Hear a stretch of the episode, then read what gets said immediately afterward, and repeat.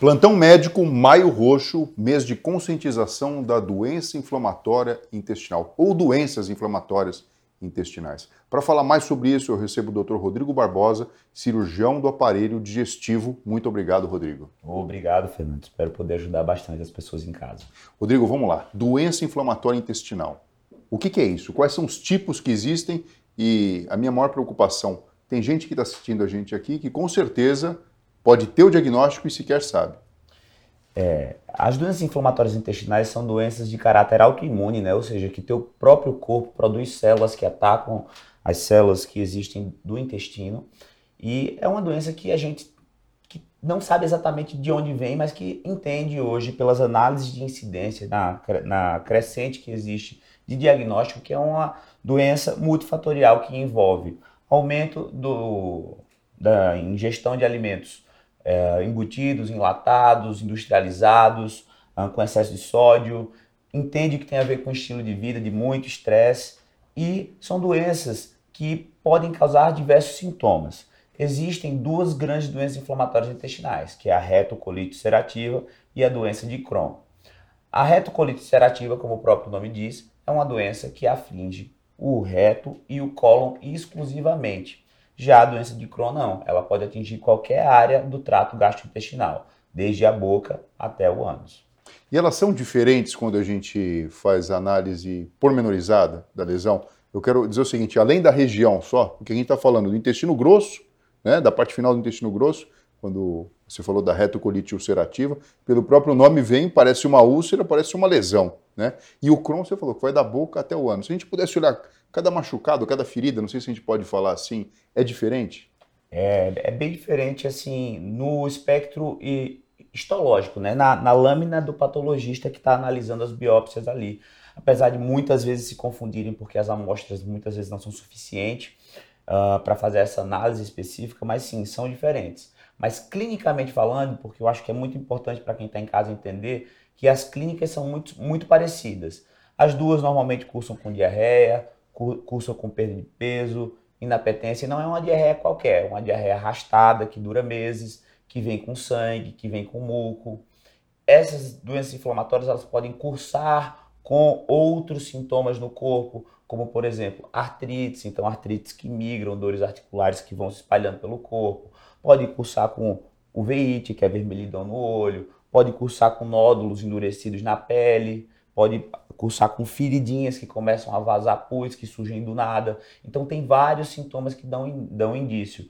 Mas a principal que normalmente vai trazer o paciente com para o consultório vai ser diarreia crônica, muco sanguinolenta com perda de peso e inapetência e dor abdominal. E muitas vezes uma dor abdominal que surge do nada.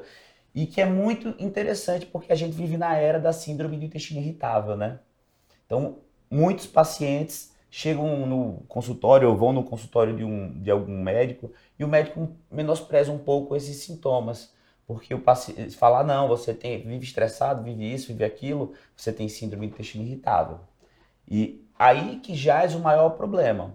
O paciente que tem é, síndrome do intestino irritável, ele tem que ser rastreado para doença inflamatória intestinal para que a gente possa descartar o Crohn retocolite de modo que ele não tenha um subdiagnóstico.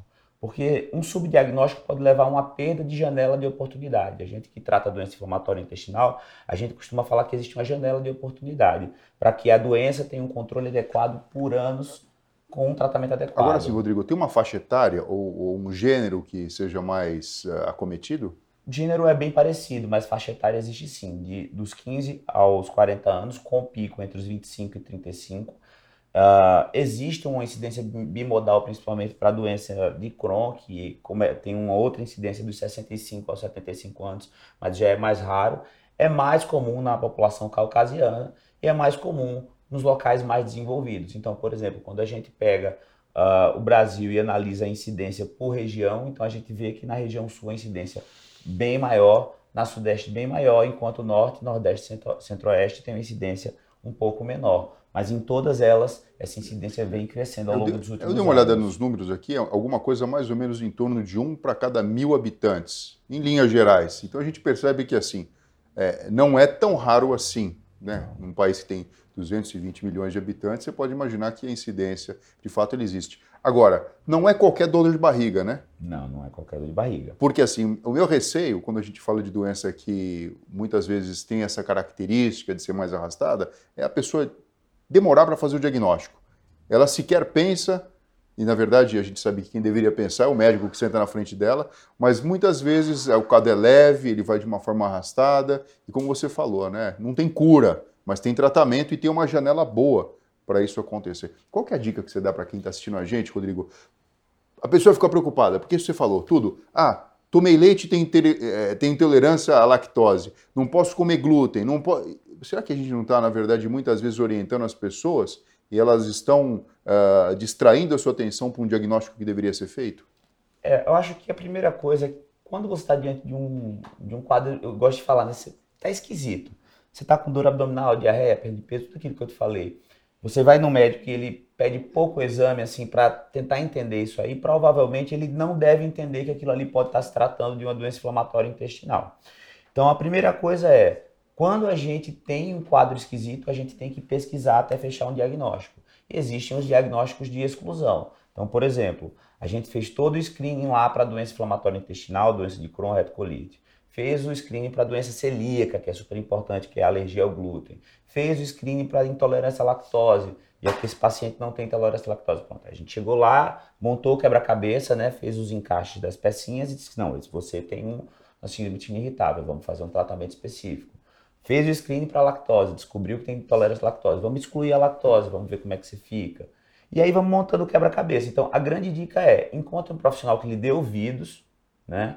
Um profissional que vai entender a situação que você está passando, para que ele vá fazer o máximo possível para entender e fechar o teu diagnóstico. E quem está em casa tem que saber que não vai chegar no médico e ele simplesmente vai dizer, opa, você tem doença de Crohn por causa de uma colonoscopia única. Claro, existem casos que são muito típicos, mas é exceção. A maioria das vezes a gente tem que pegar e ir encaixando, fazendo Sherlock Holmes para dar Sim. o diagnóstico. E via de regra, quais são os exames que são solicitados? Porque imagina o seguinte, até no meio do caminho, um diagnóstico simples de uma verminose pode ser feito. Né? Porque eu digo, uh, os sintomas eles são bastante gerais, né? O que chama a atenção é que eles são arrastados, né?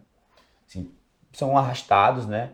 Ah, as verminoses, por exemplo, eh, são coisas, são, são doenças que a gente costuma hoje quando o paciente chega com a diarreia crônica, eu erradico na primeira consulta. Muitas vezes a gente não faz nem exame mais, né? É erradicação empírica mesmo. Já dá remédio então, de cara para já. Então, quando o paciente tem, tem uma verminose, ele, você dá o remédio, na consulta seguinte ele, opa, fiz nada, doutor, já estou 100%. Aí. Dá diagnóstico. Uma coisa meio, meio que óbvia. Mas uh, o que a sua pergunta sobre quais exames fazer, então a gente eu falo que é um step by step. Né? A gente vai começar fazendo o básico. E o básico para um rastreamento de uma doença inflamatória, principalmente nessas faixas de idade de 25 a 40 anos que eu falei, a gente vai ter que lançar mão de uma colonoscopia, não vai ter jeito. Toda diarreia crônica merece uma colonoscopia. Toda diarreia crônica merece uma endoscopia para ver se tem úlcera e para fazer biópsia do duodeno para descartar que trata-se de uma doença celíaca. Né? Isso aqui é o básico, básico do básico, e um ultrassom de abdômen, porque um dos sintomas de pedra na vesícula às vezes é diarreia crônica. Acontece, é mais raro, mas acontece. Tendo esses exames aí, então todos esses normais, a gente no interrogatório sintomatológico vai começar a perguntar, ah, e o leite, piora? Ah, piora. Vamos fazer um teste de tolerância à lactose. Lembrando que o teste da tolerância à lactose não pode ser sanguíneo para quem tem Crohn, porque é uma doença desabsortiva. Então, se você dá o leite para o paciente que tem Crohn e ele tem uma doença em atividade de estômago e intestino delgado, principalmente, que é onde absorve-se o leite, vai dar positivo, intolerância à lactose vai estar confundindo. Então a gente tem que entender, tem que ser um teste principalmente genético. É... E vou lançar mão de dois exames que são mais modernos aí, se a gente não ter fechou o diagnóstico até então, que é a calprotectina fecal, que é um exame que vai fazer e medir toda a inflamação que possa acontecer no intestino. Não é um exame 100%, mas é um exame bem indicativo. Vamos lançar mão de uma enteroressonância ou enterotomografia, porque a doença de Crohn não pode acometer só estômago e colo, né? Existe todo o intestino delgado ali que esses dois exames não chegam. Então a enteroressonância e a vai nos ajudar a ver essa região. E por último, e um pouco mais deixados de lado hoje em dia, existem dois autoanticorpos bem importantes, que é o ASCA e o ANCA, que podem nos auxiliar no diagnóstico. Agora, Rodrigo, feito o diagnóstico, independente de se é doença de Crohn ou retocolite principalmente, você vai estabelecer o tratamento. Como isso funciona? E essa visão do multidisciplinar, eu quero dizer o seguinte: eu imagino que o tubo digestivo ele tem contato com o meio externo, assim como a pele tem, constantemente com o fluxo da própria alimentação e da digestão. Talvez a nutrição tenha um papel importante né, em orientar a pessoa como ela deve proceder com a ingestão dos alimentos. Como é que funciona o tratamento? Quando a gente fala em doença inflamatória intestinal, vamos lá, chegou o paciente, a gente fechou um diagnóstico de retocolite de Crohn, o paciente está em crise, né? É, hoje a ciência, quando a gente pega os maiores guidelines do mundo, não existe uma grande gama de dietas restritivas que diga assim, essa dieta aqui vai ser a melhor para sua doença parar de acontecer. A dieta não vai controlar a doença inflamatória intestinal e para quem está em casa isso é super importante, porque uma das coisas que faz com que as pessoas percam a janela de oportunidade, ou percam resposta de tratamento é acreditar que só na dieta ela vai controlar um problema de doença inflamatória intestinal. Então se você tem diagnóstico de Crohn de retocolite, dieta é importante, é, principalmente na crise, a gente gosta de, na crise, deixar o paciente com exclusão de glúten e lactose, porque no beabá da nutrição são os, uh, os, alimentos mais inflamatórios que a gente come no dia a dia, reduzir aporte de ingesta de gordura, melhorar a qualidade alimentar de maneira geral. Existem correntes de médicos de doença inflamatória intestinal que recomendam que o paciente busque fazer uma dieta mais voltada para a dieta do Mediterrâneo, aquela dieta com mais leguminosas, mais peixe, menos, menos proteína animal. Menos proteína animal, exatamente. E isso é bem interessante porque eu recomendo isso na minha prática clínica. Uh, mas a dieta não vai sozinha não vai controlar, é multifatorial. Então a gente tem que abordar na dieta, tirar a dieta inflamatória. Eu recomendo que o paciente tire o industrializado, tire o embutido, tire o enlatado. Isso aí é super bacana de ser falado. E a questão de fibras? Aumento, aumento da, da, do ingesta de fibras sempre. Sempre porque uh, o, os estudos para doença inflamatória estão crescendo. E a gente está começando a falar de microbiota intestinal, né? No, na, na atuação uh, da, da gênese da doença. Então a gente costuma falar que quanto mais saudável for a tua microbiota, melhor é. Então quanto mais fibra você come, melhor você vai alimentar suas boas bactérias do teu intestino. Então a gente estimula a ingesta de fibra sempre, fibra e água pra, pra, é, é, regra Sim. básica para tudo no Sim. trato intestinal, né? Vai bem para tudo. Sim. Mas do ponto de vista de tratamento medicamentoso, aí a gente tem que separar as duas doenças, porque é bem diferente e até para os médicos que eventualmente assistam isso aqui, uma, existe uma máxima hoje na doença inflamatória intestinal que a gente já sabe. Mesalazina, sulfasalazina, elas não vão tratar a doença de Crohn. Elas são boas para retocolite ulcerativa. Então, primeiro ponto, paciente do retocolite, esse paciente merece uma mesalazina, com certeza, Quer de dizer, tratamento que inicial. acabam atuando como um anti-inflamatório. Sim, um anti-inflamatório de mucosa. Para esse tipo de doença, você teria que ter a certeza que é uma retocolite ulcerativa. Exato.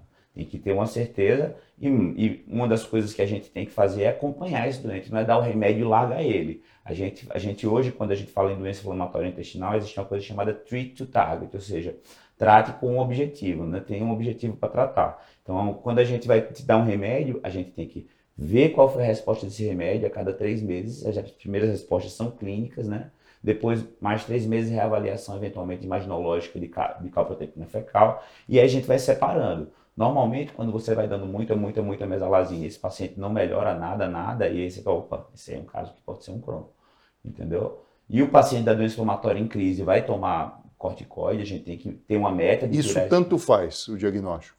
Tanto faz se retocolite ou Crohn, corticoide você corticoide, vai utilizar para diminuir o processo inflamatório. Principalmente na crise. Porque uma das coisas que a gente não quer hoje é que o paciente da doença inflamatória intestinal fique no corticoide por muito tempo.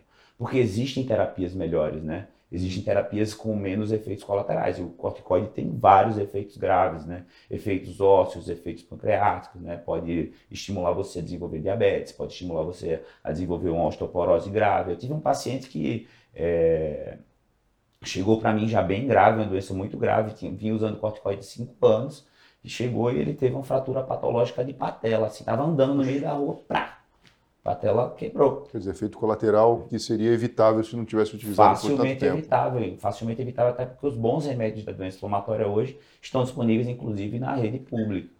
Então é uma coisa que realmente se você é, tiver um cuidadinho aí de, de, de, encontrar uma pessoa que entenda da doença, vai mudar a tua vida para melhor completamente. E, e, o Crohn tem remédios diferentes? Algum imunobiológico, alguma coisa assim? Não, tanto o Crohn quanto a retocolite, se forem doenças graves, vou, deixa eu tentar dar uma esbiossadinha assim, só para facilitar, eu gosto de dar essa, fazer isso. É, a, a retocolite a gente vai começar com a mesalazina. Na suspeita de uma doença de Crohn, a gente vai, claro, surto corticoide, mesma coisa para retocolite. Na doença de Crohn, a gente vai partir para um imunossupressor de cara que é assim que começa-se basicamente o jogo. É, o imunossupressor a gente vai avaliar. Boa resposta, normalmente tem uma boa resposta para doença muito leve, porque a doença inflamatória intestinal pode ser leve, moderada ou grave. Né? Então, assim, esse paciente vai usar imunossupressor por um tempo. Ah, não melhorou com imunossupressor, nem a retocolite, nem doença de Crohn, a gente vai partir para a terapia imunobiológica. Aí existem diversos imunobiológicos. Pra você ter uma ideia, hoje deve ter pelo menos uns 10 aqui no Brasil.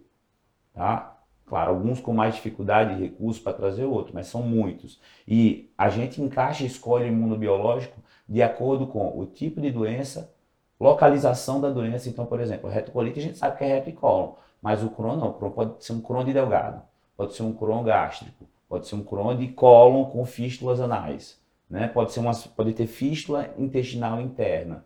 Então a gente vai escolher e encaixar o melhor biológico baseado nisso aí além de escolher ele baseado nas achados extraintestinais. Então, lembra que eu falei no comecinho que essas doenças elas cursam com achados extraintestinais. Às vezes artrite, às vezes uveíte, às vezes é, na lesões pele. na pele. Então a gente vai encaixar a escolha do biológico de acordo com as manifestações extraintestinais. Então, é um, você vê que realmente é montar um quebra-cabeça. um profissional que Não, eu posso tá imaginar, tá porque, como você falou, a pessoa pode muitas vezes até procurar primeiro um dermatologista, ou então um oftalmologista, ou então um reumatologista, né? Até juntar todo esse quebra-cabeça e, e, de alguma forma, Olha, começar a o tratar. Um fato, coisa interessante você falou agora. Muitas mulheres aí de 30, 40 anos é, chegam para mim com artrite soro negativa, né? ou seja, artrite que não dá diagnóstico, mas o diagnóstico clínico dela é bem claro. Aí o reumatologista vai, sua artrite é grave, sua artrite é grave, sua artrite é grave. Aí tá lá tomando seus remedinhos para artrite e tal. E aí, sei lá, começou a ter refluxo, aí passa com o gastro, passa com às vezes um cirurgião digestivo também, que trata refluxo também.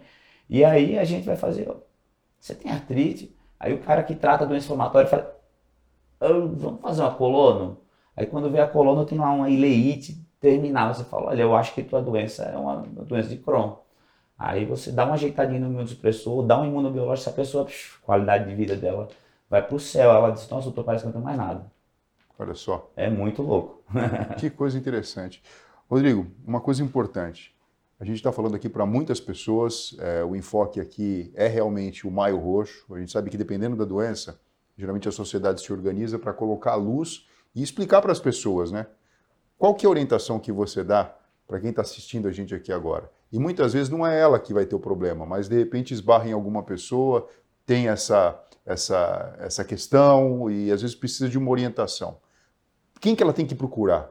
Porque assim, a medicina hoje em dia no Brasil, muitas vezes ela permite isso, né? Às vezes a pessoa está no sistema único de saúde simplesmente e não consegue ter esse acesso ou esse poder de escolha. Mas de repente a pessoa tem aqui um convênio, tem um seguro de saúde, ela pode escolher. Fala, puxa, eu vou no, no, no reumato, eu vou no gastro, eu vou no clínico geral. Qual que é a orientação para ajudar a chegar num diagnóstico rápido e começar um tratamento para ter qualidade de vida?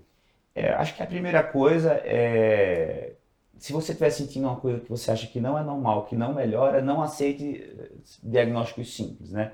Busque um, busque dois, busque três profissionais. O profissional que você deve procurar é o gastroenterologista, o cirurgião digestivo ou o proctologista. Hoje é muito fácil você identificar quem é esse, esse o médico que trata doença inflamatória ou não trata, né?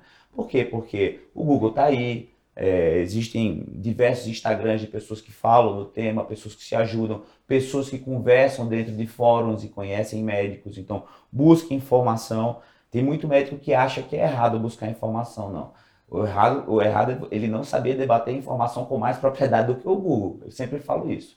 A gente não precisa ter medo do Google, a gente precisa usar o Google a nosso favor. A gente não precisa dar verdade e credibilidade total a ele. Mas busque informação, procure um especialista. Ah, não gostou desse especialista, busca o segundo especialista.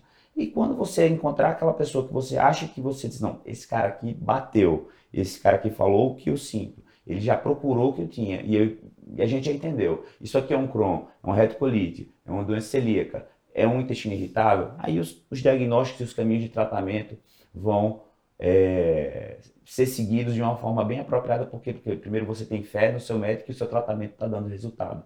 Eu acho que isso é importante, essa relação e essa troca é muito importante. Sim, e por fim uma pergunta, você é cirurgião do aparelho digestivo, Sim. tem cirurgia para curar o Crohn ou curar a retocolite ulcerativa? Ó, é, eu vou apanhar de vários colegas agora. Então, eu costumo falar que é, vamos começar pela retocolite. Retocolite ulcerativa tem cura. Se você for para o livro, tem cura, né? Porque você vai lá, tira o reto, tira o cólon, esse paciente está curado. Primeiro que não é uma cura muito saudável, porque você não tem preservação orgânica, né? Você está perdendo área de, de absorção de água, de sais minerais, que é o reto e o cólon, alguns outros oligoelementos. É, isso já por si só já é ruim, né? Porque você está tratando de um paciente que tem um potencial de desnutrição devido à doença é, e está tirando um órgão. Segundo ponto, existe um alto percentual, que é variável na literatura aí, chega até 23%, de pacientes que têm retocolite e, na verdade, têm doença de Crohn. Então, você é, não está com o diagnóstico correto em uma porcentagem dos, porcentagem dos casos, deu o, o tratamento cirúrgico para esse paciente e esse paciente, no futuro, vai sofrer efeitos colaterais graves de ter uma anastomose lá embaixo do ilho para o reto. E essas anastomoses, digas de passagem, são péssimas. Por quê? Porque carregam consigo diarreia crônica e é bem chato. É diarreia crônica com incontinência na maioria dos casos. Então, retocolite tem cura. Se você for falar da retocolite em si, até pode ser que tenha, mas não é saudável, principalmente no mundo onde a gente tem muito, muito, muito remédio para controlar a doença e o paciente viver bem com a doença. Então não faz sentido a gente submeter o paciente a uma cirurgia entre aspas, mutilante. Esse é o primeiro ponto. A doença de Crohn não. A doença de Crohn não tem cura cirúrgica. Ele às vezes tem necessidade de fazer uma cirurgia. Por exemplo, o paciente tem estenose grave, que é quando vai fechando o intestino. O paciente que tem fístulas internas graves, fístulas enterocutâneas, ou seja, fístulas que saem da do intestino para a barriga, fístulas perianais, esses pacientes vai, vão fazer cirurgia. Mas vão fazer cirurgia para melhorar o controle da doença, tá? Mas curar não. A gente nunca vai falar em cura. Esse paciente que tem uma doença autoimune é, e faz uso principalmente do imunobiológico, esse paciente tem que entender que ele vai ter que usar remédio o resto da vida. Provavelmente é muito difícil um paciente que a gente tira um biológico. Até porque quando a gente tira o biológico ou muda o tratamento, é, os biológicos eles, eles criam autoanticorpos. Auto, auto e quanto mais esse nível sérico, quanto menos é, é, remédio tem no sangue, mais o corpo vai tendo capacidade de desenvolver anticorpos contra ele. E aquilo ali vai virar um problema, porque quando sua doença voltar à atividade, aí você vai perder um, um, um bom medicamento que estava controlando bem a tua doença. Rodrigo, olha só, muito obrigado pela obrigado sua participação. Eu tenho certeza que vocês adoraram escutar tudo isso e principalmente vão ajudar a levar para frente essa ideia do Maio Roxo. Né? É importante a gente divulgar essa informação. A gente sabe que pessoas instruídas vivem melhor. A gente percebe que aqui não é só culpa da dieta, mas talvez seja dos nossos hábitos alimentares também. Mas tem questão genética, questão ambiental, o próprio estresse, estilo de vida. Então, assim, é um quebra-cabeça que, como o Dr. Rodrigo falou aqui, precisa ser montado para você ter o diagnóstico e começar o mais rápido possível o seu tratamento. Então, divulga o vídeo aqui Passa para todo mundo que você conhece. Vamos ajudar, vamos ajudar a campanha Maio Roxo. Obrigado, Rodrigo. Obrigado, Fernandão. Até mais. Até mais.